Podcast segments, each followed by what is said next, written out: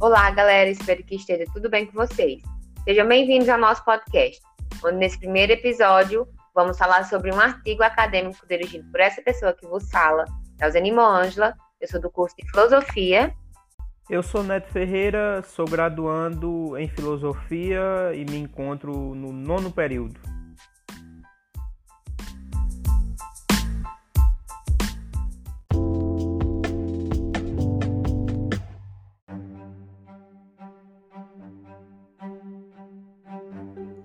Pessoal, o nosso artigo ele tem por tema a salvação do belo, uma análise das diferentes formas de liso permanência na estética. E começando pela, por uma pequena introdução que nós vamos fazer, que é para vocês entender melhor o que, que se passa ao decorrer do artigo, tá certo? É, no texto, a gente vai usar o livro A Salvação do Belo, do autor sul-coreano Byung-Chul Han Aprofundaremos nossa pesquisa apenas do capítulo 1 ao capítulo 3, fazendo uma ordem crescente para o melhor entendimento a respeito do tema proposto, que será discorrido com uma abordagem contemporânea. A nossa metodologia para o desenvolvimento do trabalho em curso estará associada à categoria qualitativa, com nível de aprofundamento descritivo e delineamento bibliográfico que servirão de suporte para a descrição da temática através do, do método histórico. Nós vamos mostrar a forma em que o autor traz nos dias atuais da visão do liso, do belo, do corpo do liso e da, da distinção entre o belo e o sublime, todos dentro da perspectiva da estética. O autor ele acrescenta visões coerentes de outros autores, como por exemplo Burke, Kant Benjamin e Gadamer. São grandes filósofos atemporais. Nós vamos trazer ainda alguns comentadores a respeito do, desse assunto aqui proposto. Um de, entre eles tem Jean Lacoste e Bauman, porque vai ser um alicerce para a nossa discussão. Abordaremos precisamente com o método didático a respeito da interação da, da estética do liso o autor cita um artista renomado mundialmente contemporâneo. Ele se chama Jeff Koons. Iremos abordar duas de suas maiores obras de arte, entre tantas que ele tem. É, a primeira é o Ballon Dog e a segunda é o Ballon Venus. Para entendermos mais a fundo essa concepção do liso dentro de um século onde a tecnologia avança cada dia mais, fazendo com que o polido seja desejado e espalhado por meio de curtidas e compartilhamentos. O autor vai mostrar também a importância disso dentro do close-up e da selfie no contexto cinematográfico. Bom, com as tecnologias avançadas e o desejo de um belo existente, demonstraremos alguns exemplos do século do digital, onde, onde procuramos o liso e a busca da perfeição dentro das redes sociais, em que um aparelho de celular pode nos, nos promover melhor excitação a respeito de nos arrancar um uau, um suspiro de prazer tátil e como as pessoas vão à busca de uma aceitação por meio de estéticas do corpo, sendo influenciados a querer essa sensação do belo e do sublime. É, o sociólogo Bauman ele esclarece a relação desenfreada e supérflua do consumismo é, atrelada às nossas reais necessidades. Então há uma pequena citação aqui do que Bauman pensa, só para vocês conseguirem entender melhor, tá bom? O consumismo de hoje, porém, não diz mais respeito à satisfação das necessidades, nem mesmo, nem mesmo as mais sublimes, distantes, alguns diriam, não muito corretamente, artificiais, inventadas, derivativas, necessidades de identificação ou a autossegurança quanto à adequação. Isso é uma, uma citação de Bauman, que está em seu livro, na página 81, tá? Então, com isso, nós temos a pretensão de tentar arrancar do leitor questionamentos a serviço do que é o liso e o belo em sua totalidade dentro do seu cotidiano nós vamos buscar um melhor desenvolvimento de respostas com fundamentos de esclarecimento a dúvidas corriqueiras sobre a estética da arte, dentro do pensamento do autor aqui que irá ser falado Byung-Chul Han.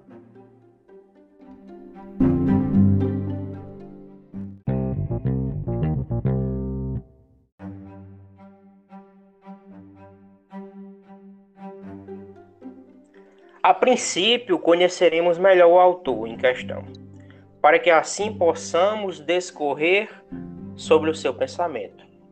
Seu nascimento foi no ano de 1959.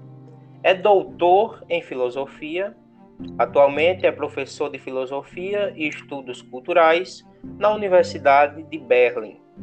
O mesmo é sul-coreano, nascido em Seul. O filósofo atualmente se inspira para os livros na contemporaneidade da sociedade do trabalho e a tecnologia. Arriscamos-nos até em falar que o mesmo é um radicalista. Mas radicalista em que sentido? Com relação ao mundo da tecnologia digital, o qual vivenciamos. Han é um admirador da literatura. No entanto, se encontrou no âmbito filosófico, o qual não apenas lhe deu a literatura, mas sim onde também lhe proporcionou os maiores clássicos ramos de estudo, sendo eles estética, antropologia cultural, religião, teoria da mídia e filosofia intercultural. Han sempre buscou pela intertextualidade, pelos intercontextos que a filosofia, a literatura e os, de, e os demais ramos em si lhe proporcionaram. O autor escreveu em torno de 16 obras, com temáticas variadas, como depressão, transtorno de déficit de atenção e hiperatividade, internet, amor, cultura pop, religião, dentre outro, dentre outros universos de aproximação e de evidências filosóficas. Dentre essa vastidão de obras de excelência, decidimos nos, nos contactar com uma de suas obras mais recentes, que foi lançada em 2015, sendo ela A Salvação do Belo, onde pautaremos uma análise das diferentes formas do liso permanentes em sua estética. Mas o que é o liso? Em contexto ortográfico, o liso tem um significado distinguido por cuja superfície não representa saliência ou asperezas. Uma superfície lisa. No contexto de Han, o liso tem um significado dentro do contexto artístico igual ao do ortográfico. Porém, no entanto, todavia, com leve ar de modéstia, dito como algo positivo e perfeito. Em sua obra A Salvação do Belo, Han nos faz compreender que na contemporaneidade, nos dias de hoje, o liso é o presente, é o aqui, é o agora, incluído ao belo. Além de acoplarmos o liso ao belo, nele há o efeito estético da sociedade, da positividade atual. Parafraseando a resposta à pergunta: O que é o liso para Han? Han enaltece. O liso não quebra, ele necessita de curtidas, de exposição. Não há nada de negativo. Há apenas a perfeição. Dentro do presente, compartilhar e curtir são os meios comunicativos do liso puro, pólido, inquebrável e inabalável. Em seu texto, o autor faz menção ao liso através de um exemplo, que é justamente o smartphone G Flex da LG. Olha mesmo.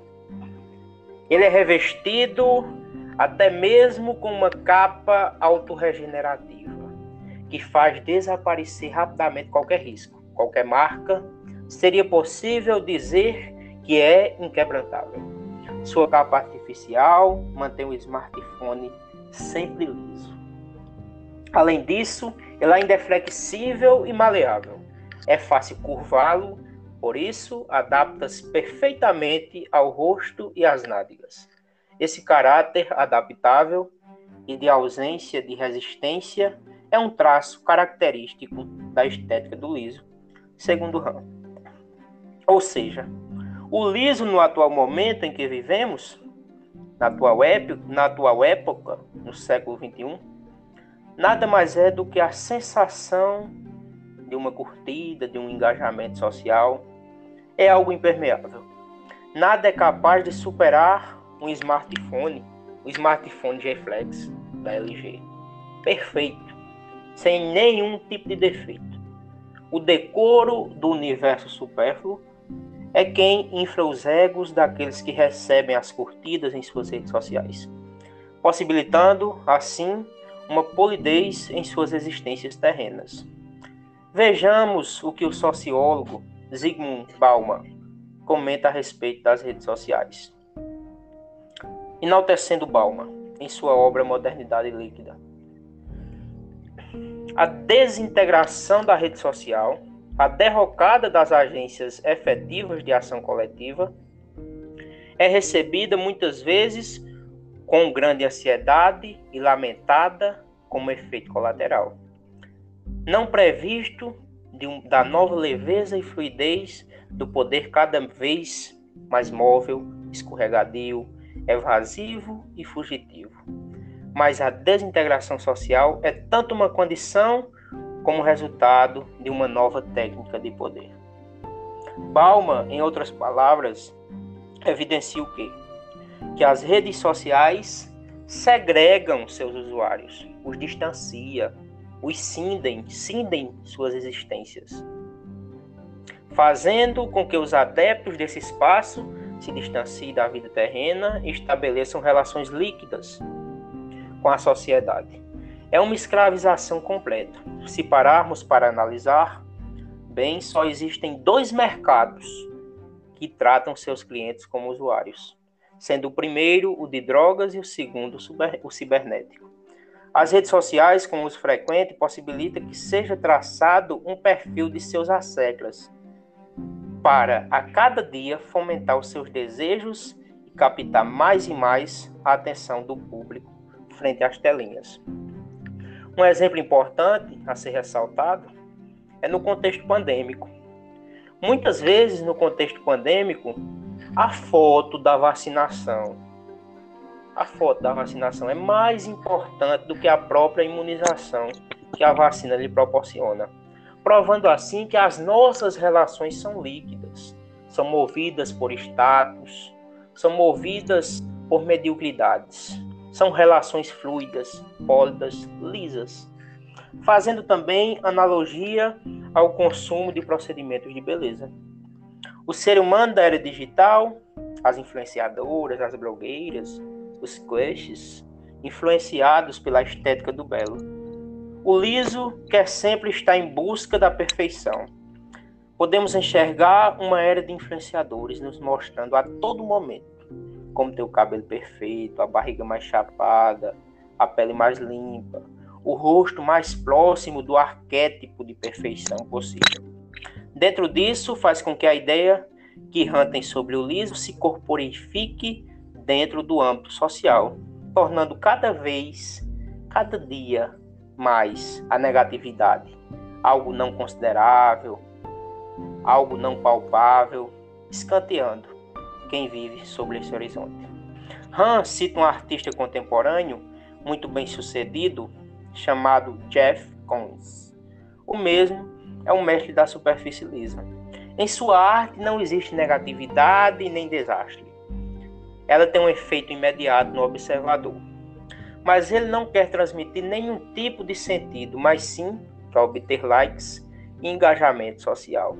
A arte para Coins é apenas beleza, alegria e comunicação. Não há o caos presente em sua arte. Podemos perceber que Jeff é um ilustrador nato do liso, um pouco quanto ganancioso em sua abordagem artística. Percebe que ele, se sente, que ele sente prazer em ver sua arte lisa e intocável sendo endeusada por seus observadores e admiradores. É algo tão surreal que não é necessário ver sua arte a buscar uma explicação completa. O desejo do artista é apenas arrancar-lhes suspiros, curtidas, compartilhamentos, um liso inquebrantável. Segundo Lacoste, a arte faz esquecer-nos as verdadeiras realidades, nos levando a um estado de catarse e contemplação ao belo. Conforme Lacoste, a equivalência entre gosto para o julgamento das belas coisas se dá a partir da genialidade do artista, sendo gosto singular ao exprimir através de sensações o engajamento diante tal objeto. A originalidade, essa é sempre a marca central do artista. O seu poder de inventividade e expressão é quem determina seu sucesso ante o público. Pois o belo é, antes de tudo, objeto de uma satisfação desinteressada. Han também diz ter certa pressão no que diz Jeff Koons, desejar buscar no seu observador. Ele quer forçar o indivíduo a querer e precisar tocar a sua obra, fazendo a positividade do liso ter a necessidade de coerção tátil.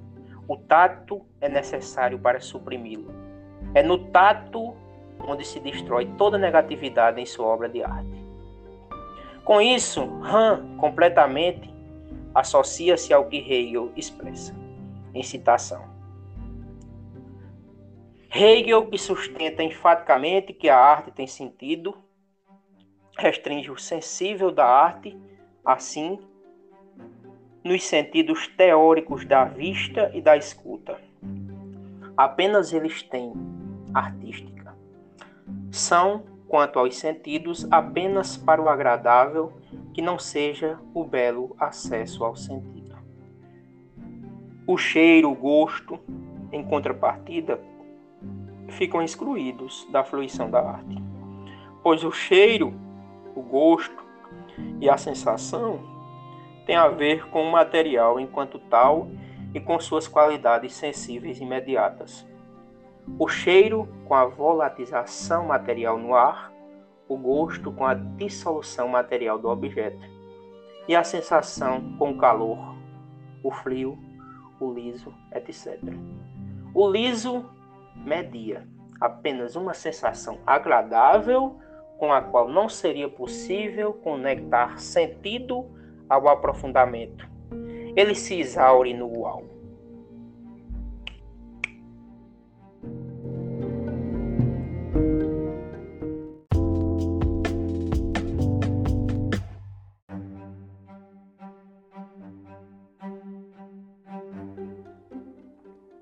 Então, para ser considerada, a coleção tátil parte dos sentidos. Por isso, ele usa o que Hegel acredita ser correto, pois ele estava apto a escancarar a arte pelo sentido. É exclamado que ele mostra que é pelas sensações, especificamente visão e audição, a expressão artística, nas quais o mesmo acredita que a arte tem que ser sentida e, portanto, fluir. A atividade artística se dando no universo da percepção e sendo guiada pela sensibilidade do artista, que enxerga o imperceptível através das lentes de sua imaginação. Han, ele nos fala de algumas esculturas do artista de Jeff Koons, mas em específico, ele fala sobre o Ballon Dog. A mesma é espelhada, lisa e sem desdobramentos. Ele pretende fazer com que o observador sinta a experiência de refletir-se perante sua escultura lisa e bela. É como se a sua obra causasse a sensação de aceitação de si mesmo, de quem a observa, arranca-lhe a satisfação da vida, prepara-o para si mesmo. O Ballon Dog é mesmo um objeto maravilhoso. Ele quer encorajar o observador em sua existência. Trabalho frequentemente com, ma com materiais que refletem, que espelham, pois eles encorajam o público automaticamente em sua autoestima. Essa citação direta está na página 13 do livro da Salvação do Belo. O liso é a porta de entrada e saída para o belo. Conforme Lacoste, o belo é, pois, o produto do espírito e o belo natural do organismo vivo. É de fato uma exteriorização exteriorização confusa do espírito.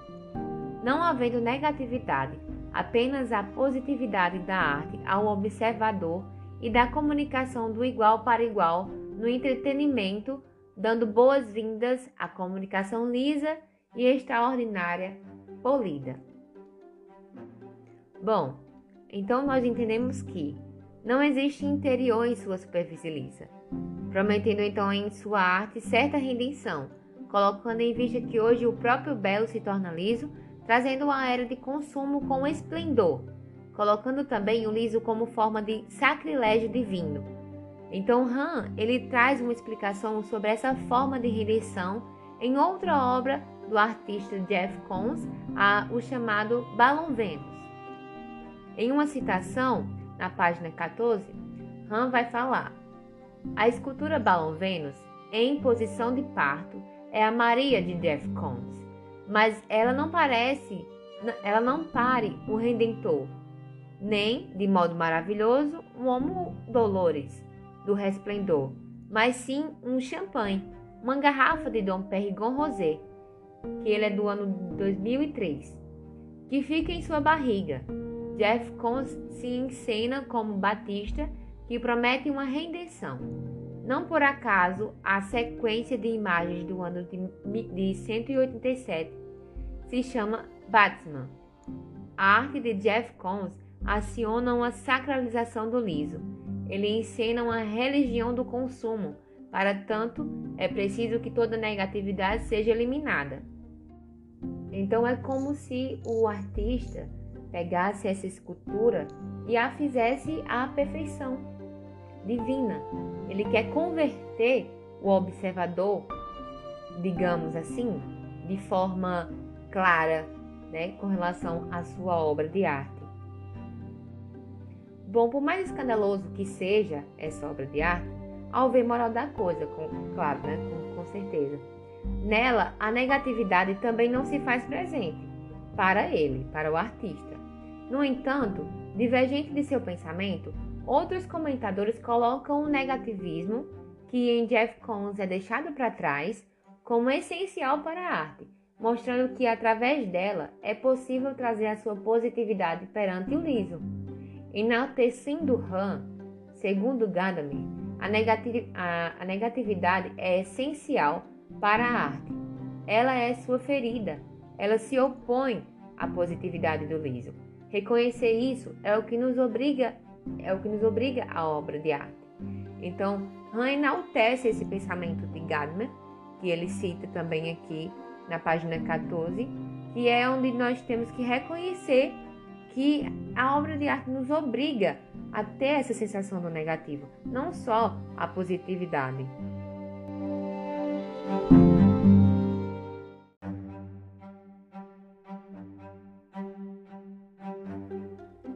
A obra de arte faz-nos entender que o mesmo quer ser notado como algo chocante, fazendo assim então do liso seu protagonista arrancando-nos likes e compartilhamentos, extraindo da minha curtida o belo. Segundo Lacoste, a individualidade bela e viva do ideal é subtraída à dispersão da vida cotidiana inautêntica. Nesse sentido, ela está morta para a vida. O artista é, antes de tudo, um indivíduo autêntico e inventivo em suas produções. Após fazer isso, a arte nos traz a necessidade da busca por excitação onde podemos também extrair beleza através do feio, principalmente nos dias atuais, no século do digital e tecnologias. O feio se torna atraente pelo fato do ridículo, chamar a atenção. Ou seja, hoje em dia, o feio, por exemplo, quando nós vemos alguém caindo, se machucando, algo que é feio se torna engraçado nos dias, nos dias de hoje. Além de tornar-se né, atrativo, é como se fosse uma espécie de belo, o belo do feio, o belo do nojento. E por assim dizer, chamar espectadores para apreciar a sua feiura como ato do símbolo do liso. Ou seja, assim como o belo, o feio se torna atraente. Randos fala sobre o feio ser considerado liso, em uma citação na página 16 à página 17. Hoje, não só o belo, mas também o feio tem se tornado liso. O feio perde a negatividade do diabólico, do inquietante ou terrível, tornando-se alisado em formas consumíveis e fruíveis. Falta-lhe totalmente o terror e o horror do olhar provocativo da medusa, que a tudo petrifica. o feio, de que fizeram uso os artistas e poetas do fim do século, tinha algo de abismal e demoníaco. A política surrealista do feio era provocativa e emancipatória, quebrava de modo radical com os modelos de percepção tradicionais. Então, o nojento, o repugnante, tem um charme para dar-nos sobre o que comentar e compartilhar. E é justamente isso que a indústria tecnológica do entretenimento, do entretenimento cotidiano quer. Ela quer explorar a feiura para que seja consumível. O autor nos impressiona ao mostrar-nos o quão é precioso a exploração do desagradável para que nele a negatividade conecte-se ao positivismo do liso ou polido.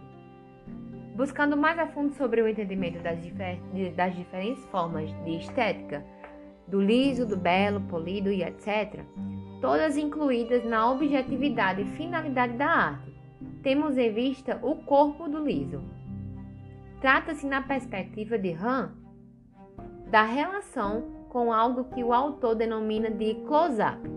É um foco numa parte específica do corpo, de preferência o rosto. É algo que é, é um, um termo muito usado, onde faz consigo a importância da selfie no atual momento da sociedade, mostrando-nos dentro de um abismo tecnológico. Hoje em dia, os jovens, não só os jovens também, mas como os de mais idade, amam a selfie, né? Mas muitas das vezes, dentro dessa selfie, é, está o liso, está o belo, mas assim, ao meu ver, com relação a isso, eu não acho que a selfie passe uma certa realidade do que realmente acontece. Às vezes nós postamos uma selfie e nós estamos super vulneráveis. Nós não estamos com aquele sorriso, nós não estamos com aquele estado de espírito.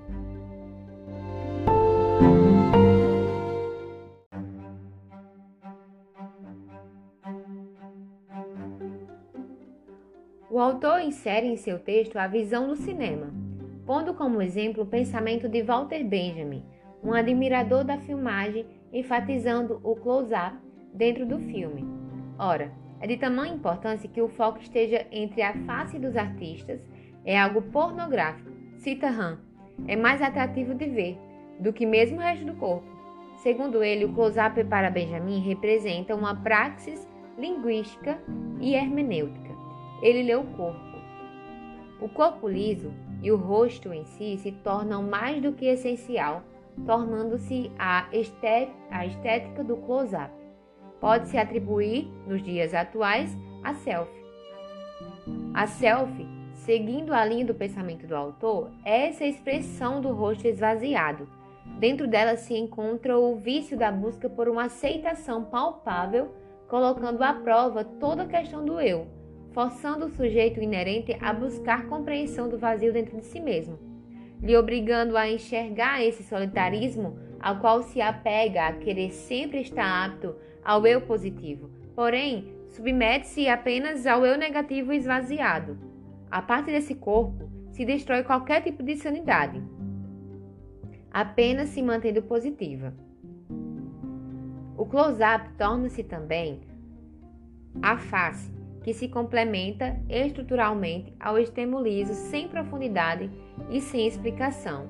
Ela se mantém intocável no ato pornográfico da estética do corpo liso, que é onde melhor se convém tudo isso, é onde melhor se convém a questão do close-up.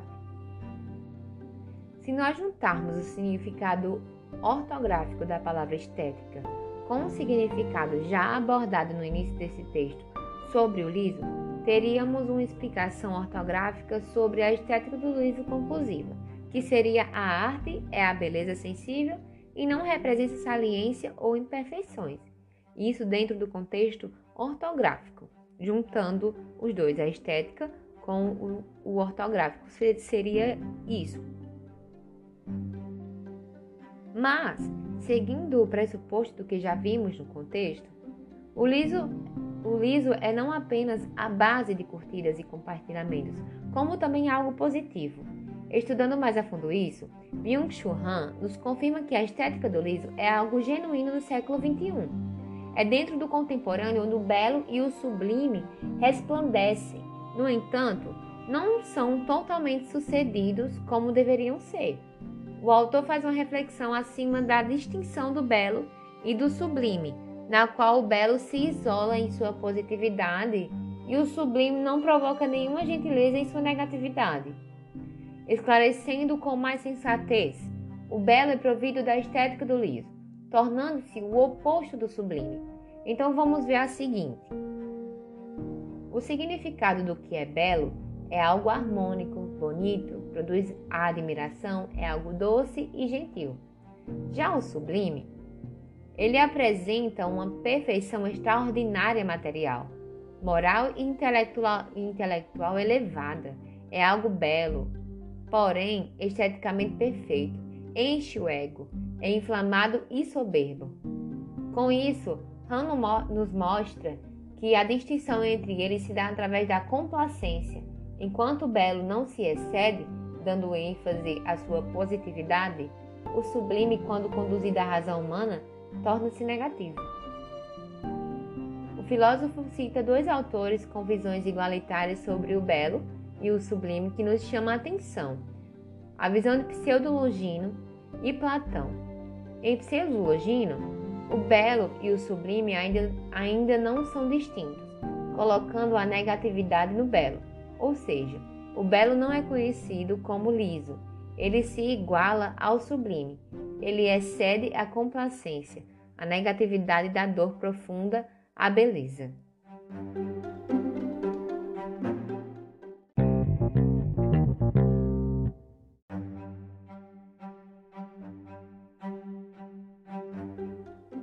Em Platão também não há essa diferenciação.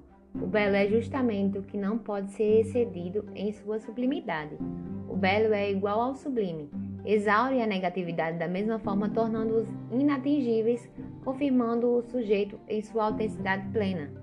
Nos dias atuais, o belo anula o liso, sendo que a estética do belo surgiu através da estética do liso. Han afirma que para Edmund Burke, tudo que é liso é belo. Sendo assim, portanto, o liso uma superfície otimista, sem nenhum resquício de negatividade. Para Burke, o liso se eleva ao essencial do belo, incluindo em seu pensamento a pele lisa, informando-nos que, segue citação do texto de Han, na página 29, os corpos que dão o prazer ao tato não deveriam opor resistência, devem ser lisos. O liso é, portanto, uma superfície uma superfície otimizada sem negatividade. Provoca uma sensação completamente sem dor e resistência. Se é evidente que o liso é a principal causa de prazer do tato, do gosto, do cheiro e da escuta, então também é preciso reconhecê-lo como a base fundamental da beleza visual, especialmente após termos mostrado que essa qualidade pode ser encontrada quase sem exceção em todos os corpos que são tidos por unanimidade como belos.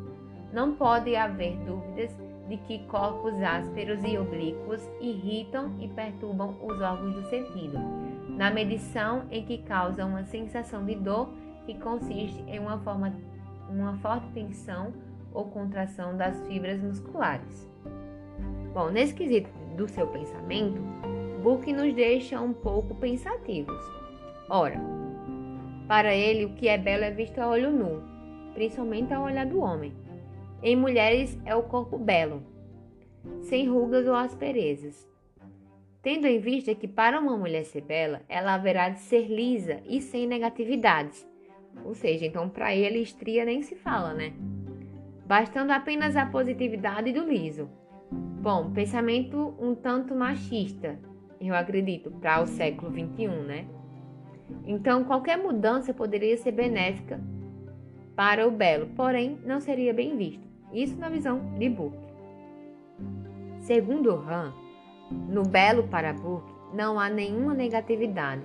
No entanto, no sublime há sim uma negatividade. O sublime é grande, sombrio e grosso. Já o belo é gracioso, ser liso e precioso. É o que lhe caracteriza. Han fala dessa distinção entre belo e sublime em grande parte desse livro, concluindo as diversidades de ambos os significados. Enquanto temos o belo como algo grandioso e sensível, olhamos o sublime como algo doloroso e provocador de sensações ruins. Isso corresponde a dizer que o liso é permanecente dentro do belo de forma doce, com o intuito de fazer o sujeito contemplar-se em sua essência, consequentemente anulando o sublime. Porém, vimos que o sublime se torna positivo quando posto a serviço do sujeito.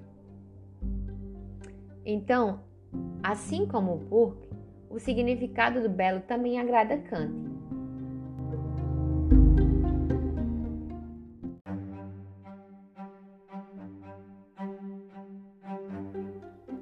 Han fala sobre o pensamento de Kant, afirmando que o belo unifica as imagens, tornando-as conceito, um jogo livre. O belo é o próprio que produz o seu conhecimento, e o sublime, na sua perspectiva, ao contrário do belo, não produz gentileza imediata, tendo a sensação do horror e da dor, fazendo que seja algo pequeno com sua negatividade, mas, mesmo assim, conhecendo esse terror do sublime. O sujeito se blinda impondo o uso da força. Sua razão se propõe a um conhecimento unitário de infinidade.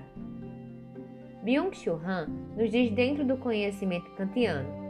O sublime não tem, assim como o belo, sentimento do objeto, mas do sujeito. É um sentimento de si autoerótico. Isso está na página 36 do livro. Enfatizando a essência do sujeito, Han em seu pensamento assume a responsabilidade de concordar com ambos os pensamentos descritos no texto corrido, fazendo com que o liso se torne belo e na estética o belo se torne liso, colocando a distinção do belo e do sublime. O sublime tem a sua gentileza da negatividade e o belo tem a delicadeza da positividade.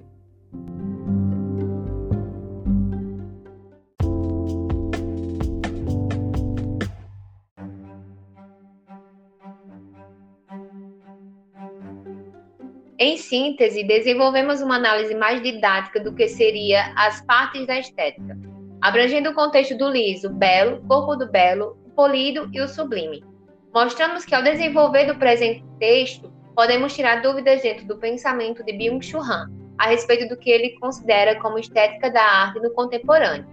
O autor aborda com clareza suas impressões do mundo cibernético e cinematográfico colocando autores como Walter Benjamin em sua perspectiva.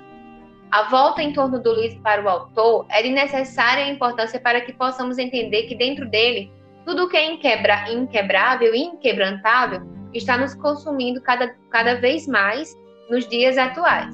Por ele ser um radicalista contemporâneo com relação ao mundo digital, possui uma visão vasta e abrupta sobre o tema não excluindo a forma como o leitor tem o prazer de contemplar em sua obra a clareza do que nela é escrito. Em curso, realizamos uma abordagem holística do pensamento de Bill Churran, sintetizando seus termos técnicos e associando a passagem da filosofia da arte, conforme foi elucidado através do comentador Jean Lacoste. Ainda fizemos uma intercalação do pensamento filosófico aos nuances da modernidade líquida propostas pelo sociólogo Zygmunt Bauman, possibilitando assim o horizonte deste trabalho caminhar sempre com uma intertextualidade. A filosofia e a sociologia dando as mãos nessa pesquisa, mitigando soluções para a contemporaneidade e o esvaziamento conceitual dos usuários das redes sociais, antevendo uma conscientização, o despertar da consciência daqueles que se encontram aprisionados por este sistema cibernético, que eles consigam alçar voos e quebrar suas amarras.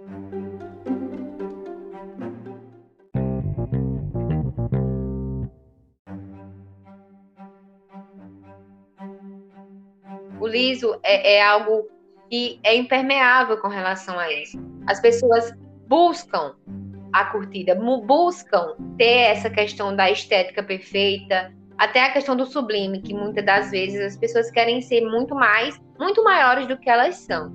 Então, eu acredito que a estética do liso, mais do que nunca, no, nos dias atuais, em pleno século XXI, em pleno o século da, das redes sociais, eu acredito que está muito, muito presente. Bom, pessoal, eu também acredito que o pensamento de Han causa perfeitamente com o pensamento de Bauman. Bauman realça que as nossas relações atuais são líquidas, nossas relações são voláteis, fazendo assim com que haja um esvaziamento da nossa vida, das nossas existências. Somos sempre mitigados, somos sempre movidos por curtidas, por compartilhamento, por engajamento social de uma forma geral. Mas isso, isso gera uma efemeridade na nossa existência. Isso gera um esvaziamento nas nossas almas, nos nossos dias, nas nossas relações familiares. E como manifestação do belo e do sublime, sempre, sempre fazendo essa intercalação, essa intertextualidade, uma poesia como manifestação do belo e do sublime, como filosofia da arte em sua essência, trazendo aqui o saber popular.